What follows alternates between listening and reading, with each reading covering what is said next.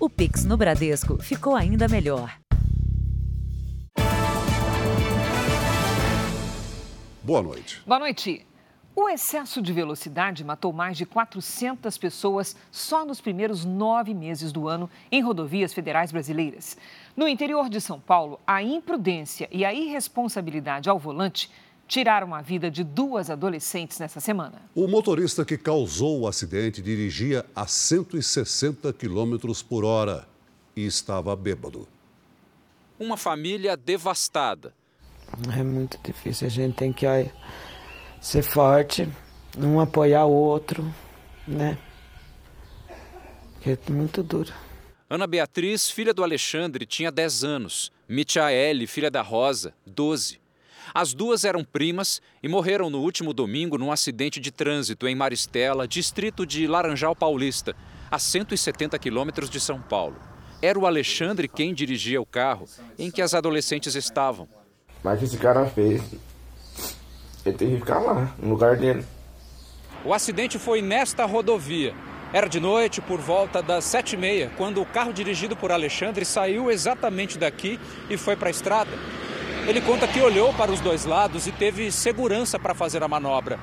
Mas em seguida teve a batida, que foi por trás.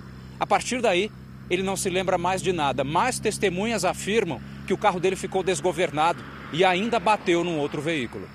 A velocidade máxima no local é de 60 km por hora, mas o carro que provocou o acidente, segundo a polícia, estava a 160 e o motorista dirigia embriagado. Esse especialista em trânsito explica que a determinação da velocidade é feita por estudos que levam em conta a área e a situação da via. A placa de sinalização é uma velocidade sugerida como máxima. Não quer dizer que é segura essa velocidade máxima, porque as condições adversas exigem que o motorista use o bom senso e reduza a velocidade. Por exemplo, num dia de chuva, com um dia com garoa, neblina. Esse acidente foi numa estrada vicinal, onde há menos fiscalização por radares. Mas mesmo nas BRs, as rodovias federais, o excesso de velocidade já tirou a vida de 403 pessoas entre janeiro e setembro deste ano. Outras 1.183 se feriram com gravidade. O motorista que bêbado causou o acidente que matou as duas primas teve a prisão preventiva decretada. A pena é a reclusão de 5 a 8 anos né, de prisão. E no decorrer do processo, pode-se até entender que houve um dolo eventual, ele pode responder por, por homicídio doloso. Na escola onde Ana Beatriz e Michaelia estudavam, a dor também é grande. É a primeira vez em 36 anos de carreira que a professora Iná, que dava aulas para Ana Beatriz, se depara com uma situação assim. Não esperava passar, no finalzinho da minha carreira, ter que viver esse momento duro, trágico. No corredor da escola, ainda está um dos últimos trabalhos de Michaele para o sexto ano. Inconformada, a diretora desabafa. É como se fosse um assassinato de duas inocentes que não vieram segunda-feira na escola e não vão voltar mais, nunca mais. Veja agora outros destaques do dia. Forças Armadas defendem direito a manifestações e condenam excessos. Alexandre de Moraes determina liberação de estradas em todo o país. Fenômeno raro ao redor do Sol encanta moradores de Goiás. Fãs e personalidades se despedem de Gal Costa. E a história do brasileiro que tentou a sorte no exterior, mas acabou preso por seis anos.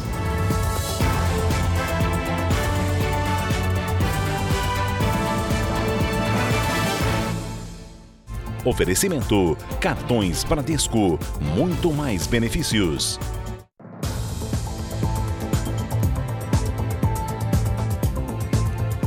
Um homem morreu depois de cair do alto de uma pedra ao tentar tirar uma foto numa praia do Rio de Janeiro. Ele comemorava a conquista de um novo emprego quando o acidente aconteceu. Era para ser um dia feliz para a família de Igor Rodrigues, de 33 anos. Por causa de um momento só, uma adrenalina, olha o que, que acontece. Menino cheio de futuro. Igor estava com uma amiga na praia da Joatinga, na zona oeste do Rio de Janeiro. A região é cercada por um paredão de pedras. O acesso só é possível por trilhas e durante a maré baixa. Igor era analista de logística e tinha acabado de ser aprovado em um novo emprego. Ele e a amiga vieram comemorar na praia. Já estavam indo embora quando decidiram parar para tirar uma foto aqui no alto da pedra e aproveitar a vista. Enquanto tentava fazer uma selfie, Igor se desequilibrou e caiu de uma altura de 12 metros. O lugar de difícil acesso atrapalhou o resgate. O acidente aconteceu na tarde de ontem. Igor teve traumatismo craniano e morreu na hora. Os bombeiros isolaram a área para retirar o corpo. No local, placas alertam os visitantes. Quando uma vida dessa vai embora, acaba com a vida da família inteira. É uma perda, uma dor tão grande. Ainda no Rio de Janeiro, devem ser encerrados hoje os depoimentos das testemunhas de defesa no julgamento da ex-deputada federal Flor de Lis. O repórter Pedro Paulo Filho traz todos os detalhes ao vivo de Niterói, no Rio. Boa noite, Pedro Paulo. Pois é, Cris, uma boa noite para você e a todos. Olha, a expectativa é de que amanhã os réus comecem a ser ouvidos. A gente lembra, Flor de Lis é acusada de ser a mandante do crime. Ela, uma filha biológica, dois filhos adotivos e uma neta respondem por homicídio triplamente qualificado, tentativa de homicídio e associação criminosa armada. E a ex-deputada ainda é acusada de uso de documento falso. Hoje o julgamento chegou ao quinto dia. Até agora, 13 testemunhas de acusação e 11 de defesa já foram ouvidas e agora a gente está na expectativa da última testemunha a ser interrogada. E como os sete jurados têm que permanecer isolados, esse julgamento não pode ser interrompido. Por isso, ele deve se estender também durante esse fim de semana. Crise, Celso. Obrigada pelas informações, Pedro Paulo. A Justiça do Rio de Janeiro condenou o engenheiro Paulo José Arronense a 45 anos de prisão pelo assassinato da ex-mulher. A juíza Viviane Vieira do Amaral morreu na frente das três filhas na véspera do Natal de 2020. A defesa de Paulo José deve recorrer da decisão. A sentença foi anunciada às quatro da manhã, depois de quase 15 horas de julgamento. Esta repugnante conduta, por óbvio, gerará danos eternos às três crianças e exige a reprovação máxima da pena firma, no patamar de 45 anos de reclusão. Paulo foi condenado por homicídio quintuplamente qualificado. Das circunstâncias consideradas para que houvesse aumento da pena, está o fato de as três crianças terem presenciado o crime, que aconteceu aqui, nesta rua. Os magistrados também levaram em conta a prática de feminicídio, ou seja, a vítima foi morta por ser mulher. O motivo torpe, já que o ex-marido não aceitava o fim do relacionamento e a forma cruel que impediu a defesa da vítima. A mãe de Viviane lembrou de como recebeu a notícia do assassinato na véspera do Natal de 2020. O que que houve, Paola? Papai furou a mamãe toda e ela tá caída no chão. Tem muito sangue, vovó, tem muito sangue. Você não tá entendendo. Hoje, os advogados da família da magistrada afirmaram que as altíssimas penas fixadas são proporcionais à barbaridade e à crueldade dos fatos. A juíza Viviane Vieira do Amaral levava as duas filhas gêmeas, na época com sete anos, e a mais velha, com nove, para passar o Natal com o pai. Ela foi atacada de surpresa com golpes de faca ao descer do carro. A Ronense permaneceu no local e foi preso em flagrante por guardas municipais. A defesa do engenheiro Paulo José Arronense alega que ele sofre de distúrbios psiquiátricos e que não teve a intenção de matar a ex-mulher. O setor de serviços cresceu pelo quinto mês seguido, de acordo com o IBGE. O bom, o bom desempenho deve ajudar a impulsionar a economia no fim de ano. Na recepção da clínica de estética, tem ligação de clientes o tempo todo. E a agenda está bem concorrida. Eu não consigo horário para hoje, tá? Desde o início do ano, a procura vem aumentando. Tanto que a clínica precisou dobrar o número de funcionárias e de salas para os procedimentos. Até um ano, mais ou menos, atrás, muitas pessoas ainda estavam trabalhando home office. Então, com essa saída, né, elas estão buscando se cuidar mais. A clínica é um exemplo do que vem acontecendo no setor de serviços, responsável por cerca de 70% da economia do país. Em setembro, Os serviços cresceram pelo quinto mês seguido, avançaram 0,9%. A alta acumulada no ano é de 8,6%. E não é um momento só de recuperação, vai além disso. O volume de serviços no país já está acima do que o setor registrava antes da pandemia começar, lá em fevereiro de 2020. É um desempenho recorde, o melhor resultado na pesquisa que é feita pelo IBGE desde 2011.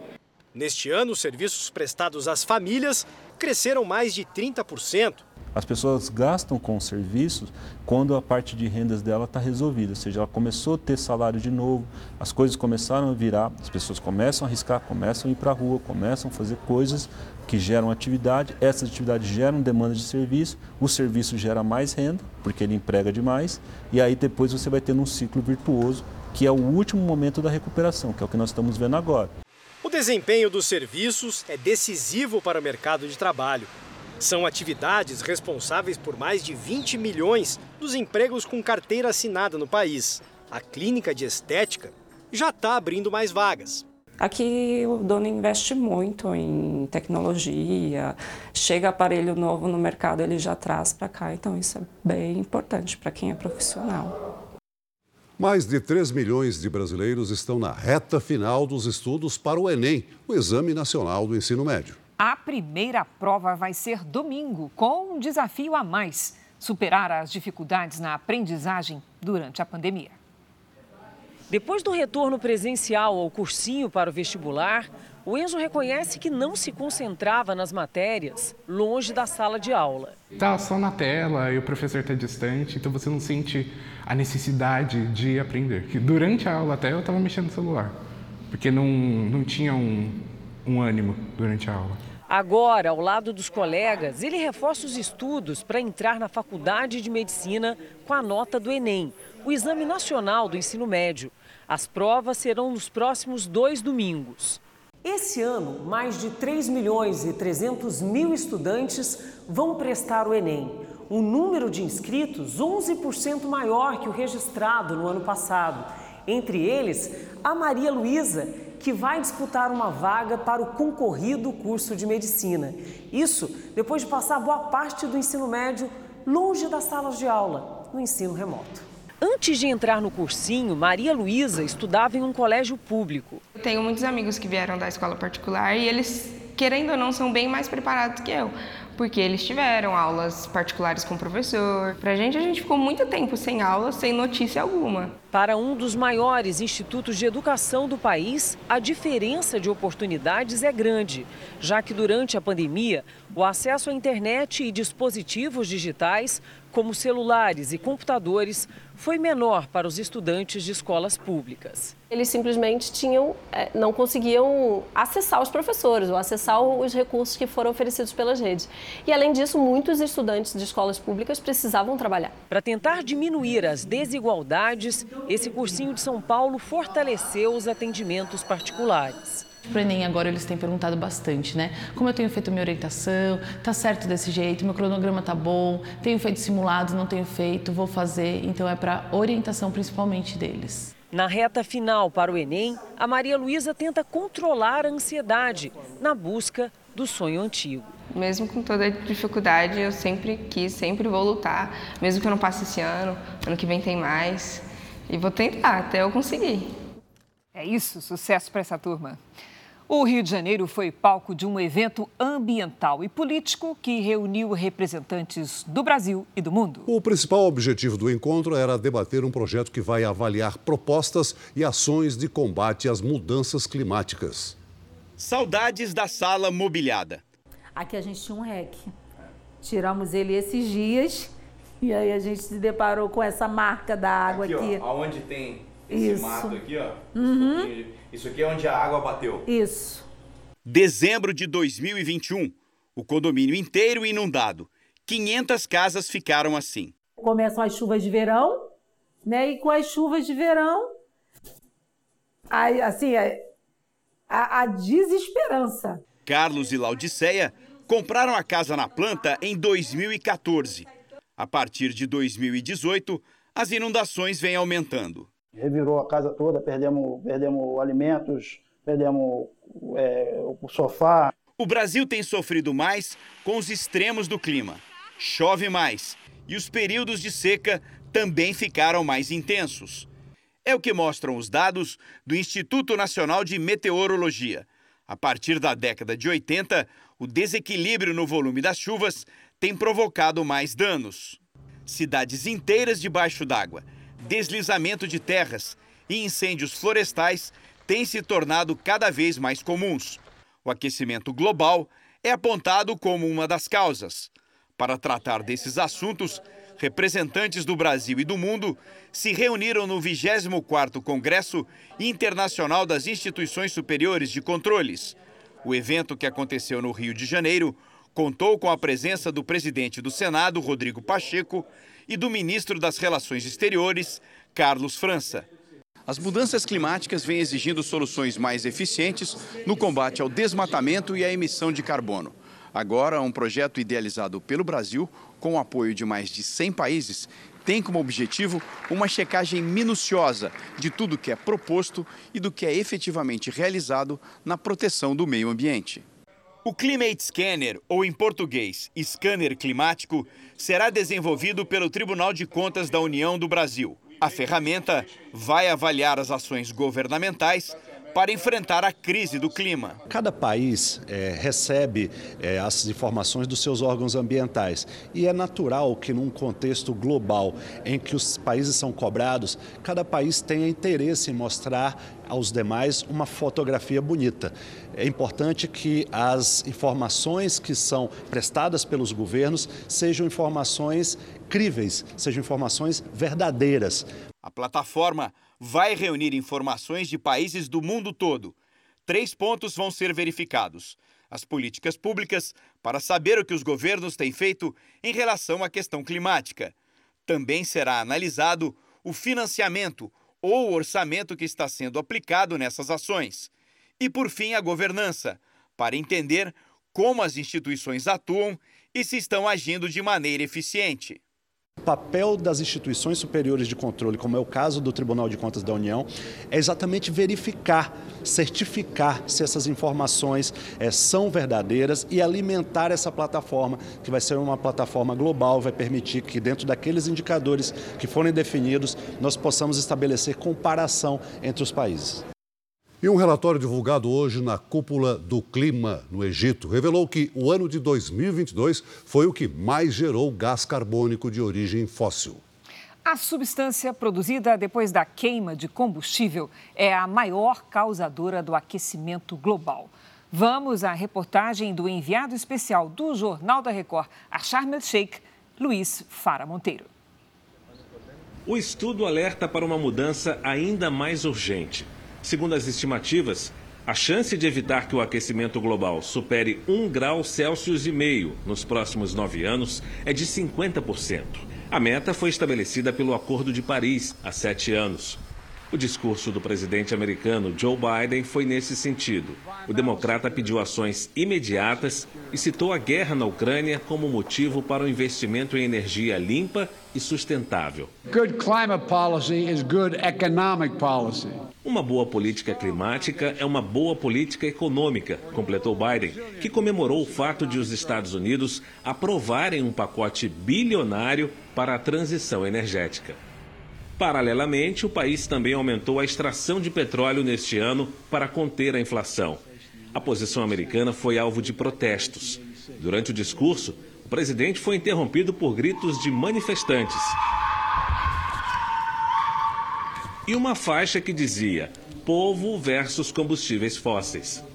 Líderes africanos reivindicaram a ajuda financeira prometida pelas nações mais desenvolvidas e que, segundo a ONU, nunca chegou ao valor necessário, equivalente a mais de 500 bilhões de reais por ano.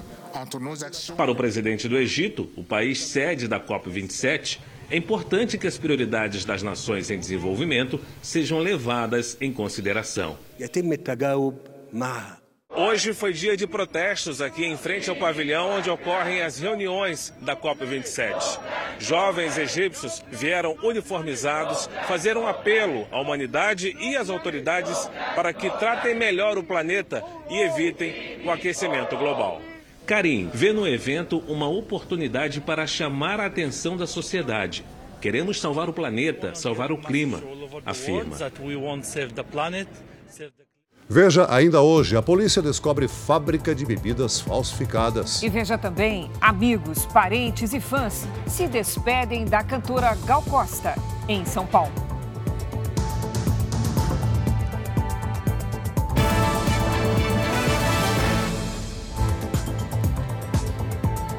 Nos Estados Unidos, faltam apenas sete vagas na Câmara dos Deputados para o Partido Republicano confirmar o controle da casa. Para ter a maioria dos deputados, são necessárias 218 vagas. Até o momento, os republicanos contam com 211 deputados eleitos contra 196 democratas. No Senado, a disputa segue indefinida. A previsão é que a apuração termine na próxima semana passo importante no conflito entre Rússia e Ucrânia. Moscou anunciou a retirada total da cidade de Kherson, uma região estratégica no sul da Ucrânia. As tropas de Vladimir Putin usaram barcos e balsas para escapar pelo rio Dnipro, enquanto as forças ucranianas avançam pela região. O retorno dos soldados foi comemorado por centenas de moradores. Para evitar uma possível perseguição, o exército russo teria destruído uma grande ponte usada como rota para sair da cidade. O presidente da Ucrânia, Volodymyr Zelensky, disse que os militares recuperaram mais de 40 territórios ao sul e estão trabalhando para desarmar minas terrestres colocadas na região. Em Mykolaiv, pelo menos sete pessoas morreram e dezenas ficaram feridas em um ataque russo contra um prédio residencial de cinco andares. Bombeiros ainda buscam vítimas debaixo dos escombros. De volta ao Brasil, vamos com a previsão do tempo. Sexta-feira de tempestades, chuva de granizo e até de areia na região sudeste. Hora da gente conversar com a Lidiane Sayuri.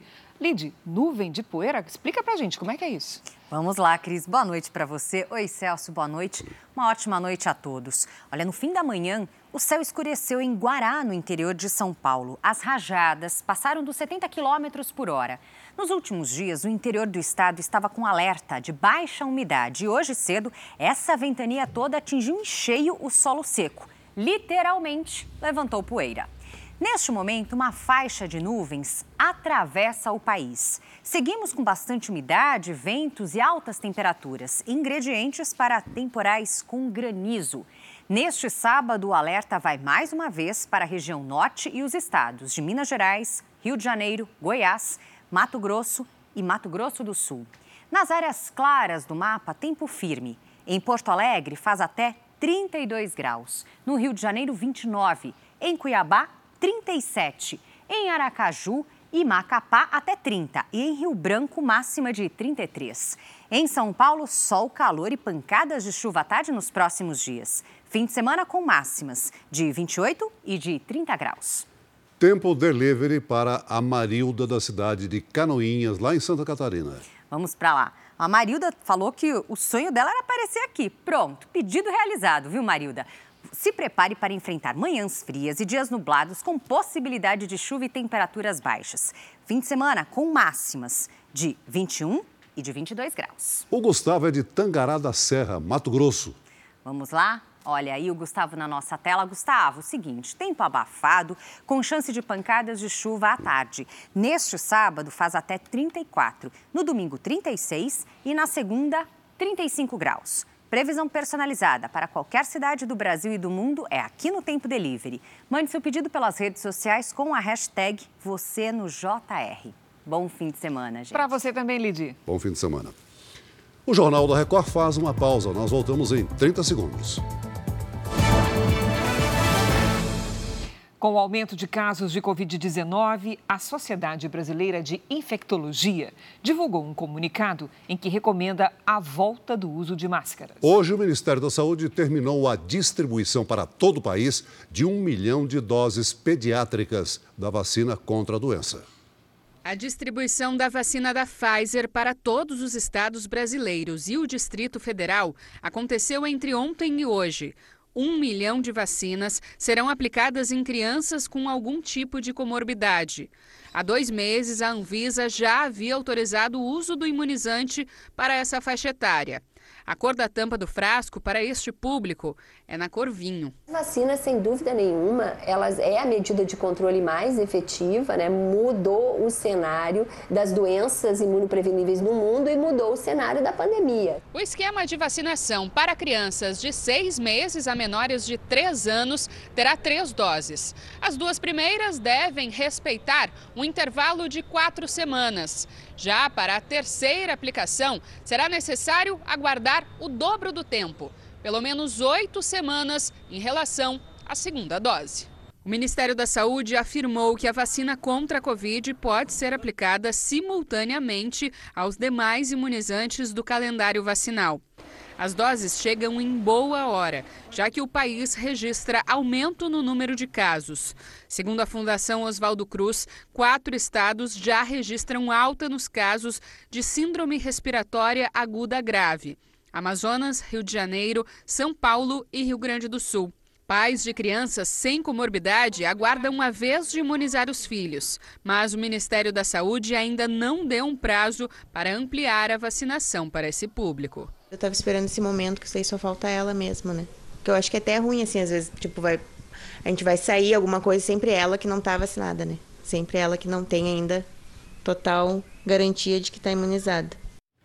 Em São Paulo, o secretário de Saúde, Jean Gorenstein, afirmou que o uso da máscara em locais fechados pode voltar a ser obrigatório. Isso a depender de um possível aumento no número de internações pela Covid.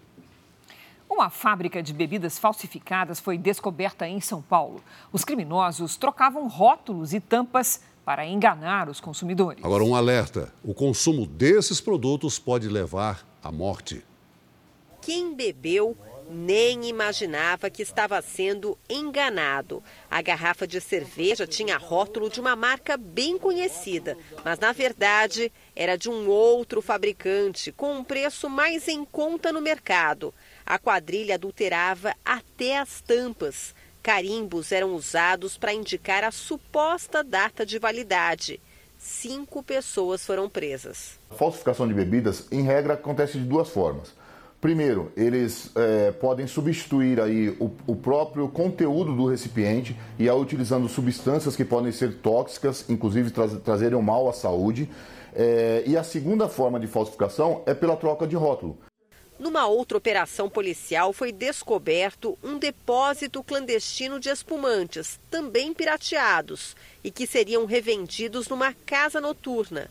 A falsificação de bebidas acontece em boa parte do país. Recentemente, o Ministério da Justiça apreendeu 245.500 garrafas. A bebida falsificada, que vem de países da América do Sul, percorre uma rota já conhecida no Brasil. Entra por Mato Grosso do Sul, Mato Grosso, Paraná, Santa Catarina e Rio Grande do Sul. Costuma ser distribuída em São Paulo, Minas Gerais e Goiás. Além de ser um crime, a venda de bebida falsa pode ter sérias consequências à saúde de quem as consome. O etanol é uma substância que, embora seja a substância que a gente beba é, socialmente, que estão presentes nas bebidas legalmente aceitas, ela também promove, um, dependendo da quantidade, uma sobrecarga ao, ao fígado. Só com uma análise em laboratório é que dá para saber de verdade o que tem dentro de uma bebida falsificada. O grande risco é a presença de metanol. Essa substância pode levar à morte, dependendo da quantidade ingerida. Ele vai atacar o fígado, ele vai formar, é, num processo metabólico, ele vai formar formol, e esse formol vai ser extremamente agressivo ao fígado, ao sistema nervoso, atacar a visão e até provocar cegueira e a morte. A Polícia Ambiental de São Paulo realizou hoje uma operação para combater a caça ilegal de animais silvestres. A operação se concentrou numa área de preservação ambiental da represa Billings, um dos maiores reservatórios de água da região metropolitana de São Paulo. Logo na primeira trilha identificada, os policiais encontraram um acampamento usado por caçadores e pessoas que extraem palmito da mata ilegalmente. No final do mês passado, em uma estrutura parecida, a Polícia Ambiental prendeu um homem com cerca de 300 quilos de palmito. Pronto para comercialização e industrialização do produto. Geralmente os frutos da, do palmito, eles servem de alimento para algumas aves que são nativas, como o jacu. Então manter os palmitos é garantir a alimentação desses animais, que automaticamente vão se alimentar também de outros frutos e garantir aí a dispersão de sementes. O acampamento foi destruído e os policiais fizeram uma varredura nos arredores. A Mata Atlântica é o bioma com o maior número de espécies em extinção no Brasil. Nesta região, a caça é principalmente para a alimentação ou para o tráfico no mercado clandestino de animais silvestres. Só na região do parque este ano foram apreendidos mais de 1.200 bichos, principalmente aves. 116 pessoas foram autuadas por caça ilegal ou tráfico de animais. A cerca de 3 quilômetros de distância do primeiro, um outro acampamento foi identificado às margens da represa. Aqui existe uma estrutura que não é comum nesse tipo de acampamento clandestino. Olha só, tem um fogão de alvenaria, bancos, água potável, já fica aqui mantimentos, vários, olha, tem pacote de bolacha fechado, diversos colchões e até roupa. Os policiais encontraram geladeiras de isopor para armazenar as carnes e munição para espingarda. Ninguém foi preso, mas a base dos caçadores foi destruída. No Pará, garimpos ilegais foram um alvo da Polícia Federal. A extração de minério era realizada perto de linhas de transmissão de energia da usina de Belo Monte. Ainda era madrugada quando os policiais federais começaram a cumprir os 10 mandados de busca e apreensão. Cinco helicópteros foram usados na operação. 170 agentes da Polícia Federal, do Ibama e da Força Nacional fecharam 10 garimpos ilegais de manganês na região de Marabá, no sudeste do Pará. Do alto é possível ver o tamanho da área desmatada para a extração. Este garimpo chegou a devastar uma área de quase 10 hectares, o equivalente a 10 campos de futebol. Além de destruir o meio ambiente, os garimpos ilegais passaram a ameaçar o fornecimento de energia elétrica do país. As áreas garimpadas ficam próximas às linhas de transmissão de energia da usina de Belo Monte. Segundo as investigações, a perfuração do solo e o desmatamento colocaram em risco as torres de alta tensão. Um acidente na região poderia deixar 70 milhões de brasileiros no escuro. A linha de transmissão mais ameaçada era a que parte do rio Xingu, no Pará, e segue até Minas Gerais. São mais de 2.500 quilômetros de extensão, passando por 65 municípios de quatro estados. A polícia apreendeu o maquinário e os caminhões usados nos garimpos. Ninguém foi preso. Futebol.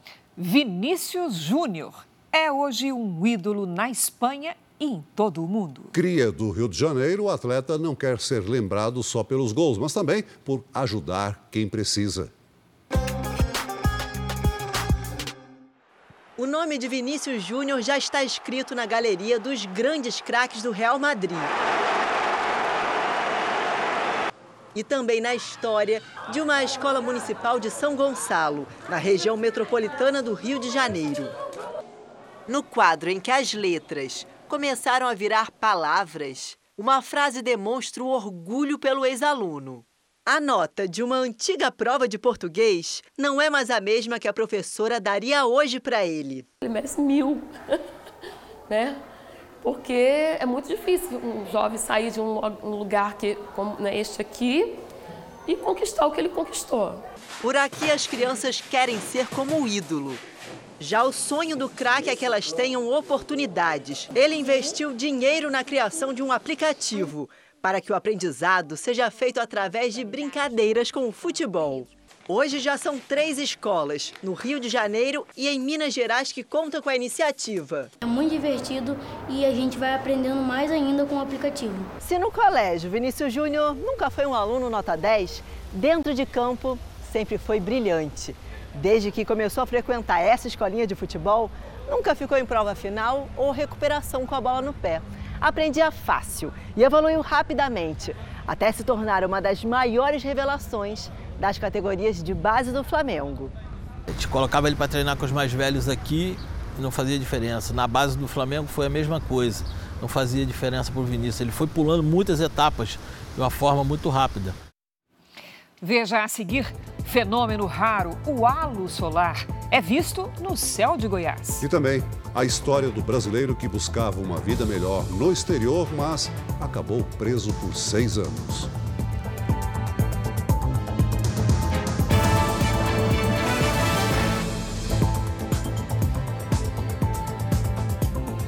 A equipe de transição do próximo governo adiou para quarta-feira da semana que vem a apresentação da proposta de emenda à Constituição, que deve abrir espaço no orçamento para o pagamento do Auxílio Brasil no valor de 600 reais e outras promessas feitas durante a campanha.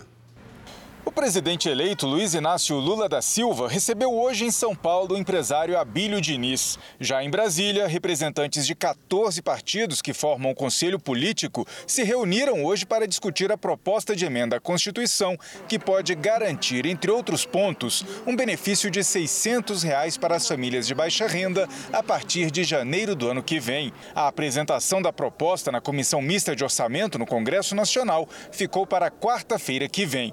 Para conseguir apoio da oposição, as lideranças do governo eleito pretendem argumentar que ela servirá apenas para cumprir algumas promessas de campanha de Lula, como a manutenção do Auxílio Brasil em 600 reais, o reajuste do salário mínimo acima da inflação e a recomposição dos recursos do programa Farmácia Popular. A estimativa é de uma despesa total de no máximo 105 bilhões de reais. Para esse valor ficar fora do limite de gastos do governo federal, é preciso aprovar a proposta no Senado e na Câmara até o fim do ano. O tempo é curto, mas as lideranças avaliam que é possível aprovar, desde que todos, deputados e senadores da base governista e da oposição, concordem com o texto da PEC. Na segunda, o vice-presidente eleito Geraldo Alckmin deve anunciar novos nomes da equipe de transição. Na agricultura, o deputado Neri Geller, do Progressistas de Mato Grosso, anunciou hoje que a senadora Cátia Abreu, ex-ministra da Agricultura do governo Dilma, deve reforçar a equipe de transição do setor. O foco é se aproximar das associações de produtores. As Forças Armadas divulgaram hoje uma nota em que reafirmam o apoio à democracia e a defesa ao direito de realizar manifestações pelo país. Também condenaram os excessos cometidos em alguns protestos. O texto divulgado no início da manhã de hoje pelos comandantes do Exército, da Marinha e da Aeronáutica diz que sobre as manifestações populares, as Forças Armadas reafirmam seu compromisso irrestrito e inabalável com o povo brasileiro com a democracia e com a harmonia política e social do Brasil. Os militares lembram que não constitui crime a manifestação crítica aos poderes constitucionais, nem a atividade jornalística ou a reivindicação de direitos e garantias constitucionais por meio de passeatas, de reuniões, de greves, de aglomerações ou de qualquer outra forma de manifestação política com propósitos sociais Segundo o texto, são condenáveis tanto eventuais restrições a direitos por parte de agentes públicos, quanto eventuais excessos cometidos em manifestações que possam restringir os direitos individuais e coletivos ou colocar em risco a segurança pública. O Comando das Forças Armadas decidiu emitir a nota para demonstrar insatisfação com episódios recentes como reação do Tribunal Superior Eleitoral ao relatório das urnas eletrônicas preparado pelo Ministério da Defesa. Há também a insatisfação com algumas decisões do ministro Alexandre de Moraes do Supremo, que, na visão dos militares, foram contra a liberdade de expressão e de livre manifestação. Hoje, o ministro Alexandre de Moraes determinou que as forças de segurança liberem as vias em todo o país, inclusive em áreas de acostamento.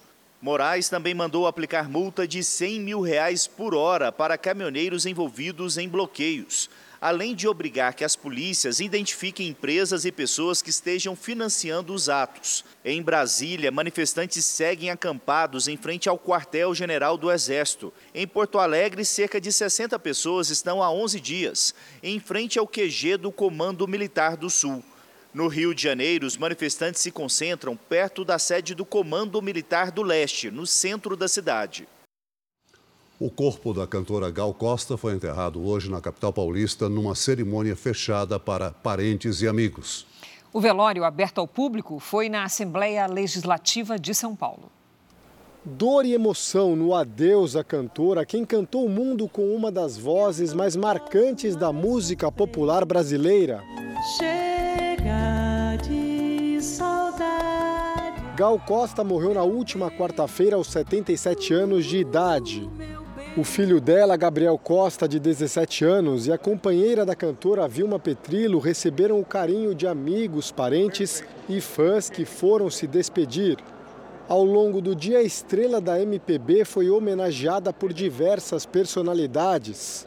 A atriz Sophie Charlotte, que será intérprete de Gal Costa no cinema, estava muito emocionada. A cantora Zélia Duncan e a atriz Lúcia Veríssimo também foram se despedir da amiga. No final da manhã, a futura primeira-dama Rosângela Lula da Silva compareceu à cerimônia. Os fãs de Gal Costa também tiveram a oportunidade de prestar a última homenagem à cantora. Durante todo o dia, milhares de pessoas passaram aqui pela Assembleia Legislativa de São Paulo e por alguns minutos puderam ficar frente a frente com o caixão e se despedir da artista que marcou o nome na história da música brasileira. Fãs, admiradores e colegas viajaram de outros estados para participar do velório. Entre todos eles, a certeza de que Gal Costa deixa um legado valioso para a cultura brasileira. Ela é um dos pilares da música contemporânea, muito mais do que só uma voz, assim, a gente pede uma identidade. Ao final da cerimônia, um momento de grande emoção. Entoada pelos fãs, a música deu o tom da despedida.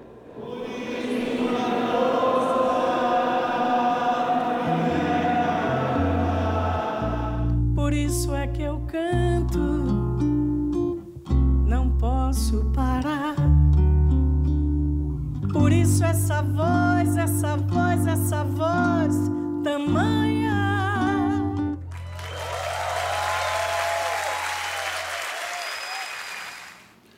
Moradores de Goiás registraram uma espécie de arco-íris ao redor do Sol. É um fenômeno raro e bonito. O chamado halo solar pode aparecer em dias chuvosos. Os moradores da cidade de Anápolis, em Goiás, foram surpreendidos com um fenômeno raro da natureza ao olhar para o céu nesta sexta-feira. Ao redor do Sol havia um círculo, um halo, como os especialistas chamam. Deu uma beleza diferente para o céu que a gente está acostumado a ver todos os dias. Ficou muito bonito. Rapidamente, os vídeos do fenômeno começaram a circular nas redes sociais. Ao ver uma espécie de arco-íris em volta do Sol, a Luana pegou o celular para registrar a imagem. Que eu me lembro, a última vez que aconteceu foi em 2015. E aí eu me deparo com esse fenômeno natural aqui na cidade de Anápolis. Nossa, eu fiquei muito feliz. O fenômeno deixou o céu ainda mais lindo e pôde ser visto em várias cidades de Goiás e do Distrito Federal. Ele é provocado pela luz do sol refletida em cristais de gelo na atmosfera. A luz branca do sol, ao colidir com esses cristais de gelo, formam aquele colorido do arco-íris, né? especialmente nessa questão do halo, porque forma aquele círculo em torno do Sol. O halo solar ocorre mais em épocas chuvosas. O fenômeno luminoso durou pouco tempo, mas foi o suficiente para deixar muita gente encantada. Foi esplêndido, foi assim, algo maravilhoso mesmo. Um brasileiro que buscava uma vida melhor na Inglaterra passou por um dos piores pesadelos que um ser humano pode experimentar. No último capítulo da nossa série especial sobre inocentes presos, a história do baiano Alexandre. Ele ficou seis anos em regime fechado num país estrangeiro depois que um colega de quarto foi pego com uma pequena quantidade de droga.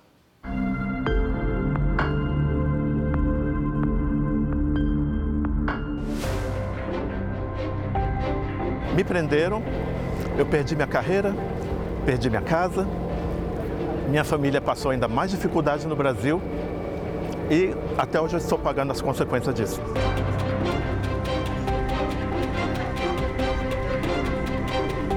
Este homem foi condenado não no país em que nasceu, mas naquele em que havia escolhido para viver. Alexandre saiu do Brasil em 1989, quando tinha 26 anos. Foi para a Inglaterra tentar mudar o próprio destino, mas a história de realizações pessoais foi radicalmente interrompida. O que chama a atenção na história do brasileiro é que tudo isso aconteceu aqui na Inglaterra, país reconhecido desde o século passado pela luta da justiça para todos. O que aconteceu no caso do Alexandre foi exatamente o contrário. Eu fui preso confiando, falando a verdade, né? Como diz em inglês, the truth will set you free, a verdade vai te livrar. Só que no meu caso não foi verdade, né? Alexandre fazia bicos para sobreviver na Europa. Depois de muitas aulas de inglês, conseguiu um emprego como comissário de bordo na maior empresa aérea do Reino Unido. Durante 12 anos de trabalho, conheceu mais de 20 países. Com um bom salário, Alexandre conseguiu realizar o sonho da vida dele e comprou este imóvel no norte de Londres. Pagou o equivalente a 700 mil reais na época. Só que a família dele passava por dificuldade financeira no Brasil. Ele decidiu então alugar o imóvel e veio morar aqui neste outro com um conhecido dele, também brasileiro, para dividir o aluguel, economizar e enviar dinheiro para a mãe no Brasil. Só que a polícia fez uma busca aqui no imóvel e encontrou drogas lá no quarto do colega dele. Alexandre tinha se mudado há apenas 10 dias e na hora não estava em casa. Um vizinho avisou sobre a presença da polícia, que não tinha mandado de busca. Quando eu saí do metrô, entrou essa mensagem dizendo que tinha polícia na casa procurando um dos meus colegas. Eu voltei para falar com eles, né? Estas fotos mostram a droga apreendida no quarto do amigo dele: 20 gramas de cocaína e dois comprimidos de metanfetamina, uma droga estimulante sintética. A quantidade de droga que foi apreendida é, nesse flagrante é, da polícia inglesa é, pode ser caracterizada, seria caracterizada facilmente como um, é, uma apreensão para, no máximo, um uso é, da droga. Me apresentei para eles, quem eu era e tudo mais, e me algemaram, dizendo que tinha droga na casa. No quarto do Alexandre não havia drogas, algemado na sala da própria casa, ele explicou que era comissário de bordo e que só havia dormido ali três noites. Mas os policiais suspeitaram que Alexandre fornecia drogas para o colega. Ah, ele é comissário de bordo? É brasileiro também? Ah, então vai ser ele. Alexandre teve os sigilos telefônico e bancário quebrados. Nada irregular foi encontrado. Ainda assim, a acusação sem qualquer evidência passou pelos tribunais ingleses. E ele foi condenado em 2009 a 11 anos e meio de prisão, enquadrado num crime que aqui no Brasil seria o equivalente à formação de quadrilha. Quando veio a sentença? Parece que você está. Parece que eu morri. No processo, não há uma única menção à pequena quantidade de droga encontrada no quarto do amigo. A minha advogada de defesa me explicou isso. Eles quase nem citam aqui porque a quantidade é tão ridícula. Entendeu? Ninguém prende uma pessoa ou levanta um caso desse por uma quantidade tão pequena. O colega de quarto também foi preso e fez uma carta afirmando que Alexandre não sabia sobre a droga. Nada adiantou. O baiano ficou quase seis anos no regime fechado. O comissário de bordo, que viajava o mundo inteiro, de repente se viu trancado com o direito de sair da cela apenas meia hora por dia para o banho de sol. Eles só não tiraram eu mesmo, a minha alma, sabe, a minha personalidade. O resto tiraram tudo. O caso era tão absurdo que o brasileiro virou motivo de piada dentro da cadeia. O quê? Acharam sua droga toda? E você foi preso por esse tempo todo? Falei, não, você está brincando, com... você está tirando uma com a minha cara. Alexandre foi solto em março de 2015. Do lado de fora, encontrou uma vida bem diferente. Teve que vender a casa para pagar os advogados. Não tinha mais emprego e até hoje, sete anos depois, enfrenta sérios problemas emocionais. Ele quer processar o Estado, mas não tem dinheiro para pagar os advogados. Eu ainda tenho muito respeito por esse lugar, mas não é mais o mesmo lugar. Na Inglaterra, histórias como a do brasileiro têm sido cada vez mais comuns. O país criou uma comissão pública independente para analisar casos de inocentes presos sem provas. Porque a prisão né, desse brasileiro na Inglaterra, da forma como ocorreu, é, um flagrante de tráfego, é, vamos dizer assim, forjado, uma vez que ficou caracterizado que não era tráfico. Depois uma imputação de associação criminosa, quando o tráfico ele é descaracterizado, é, demonstra que a prisão de inocentes é, não é uma exclusividade do Brasil. Há pelo menos duas décadas, chefes e autoridades da polícia britânica se envolveram em escândalos de corrupção, má conduta e investigações falhas. Indícios de uma polícia que prende demais e ultrapassa os limites da lei para maquiar as estatísticas de criminalidade. Hoje, aos 56 anos, Alexandre não tem mais a ilusão de ser feliz na Inglaterra. O país que representava oportunidades virou sinônimo de injustiça. Eu quero voltar para o Brasil, eu quero ficar perto da minha família, eu quero olhar para frente. A repórter Thaís Furlan conta os bastidores de nossa série dessa semana em uma reportagem especial que preparamos para você com fotos e vídeos exclusivos lá no portal r7.com. O Jornal da Record de hoje termina aqui. Essa edição na íntegra e também a nossa versão em podcast estão no Play Plus e em todas as nossas plataformas digitais. E à meia-noite e meia tem mais Jornal da Record. Fique agora com Reis. E logo depois de Amor Sem Igual, tem a Fazenda. Boa noite e bom final de semana para você. Boa noite.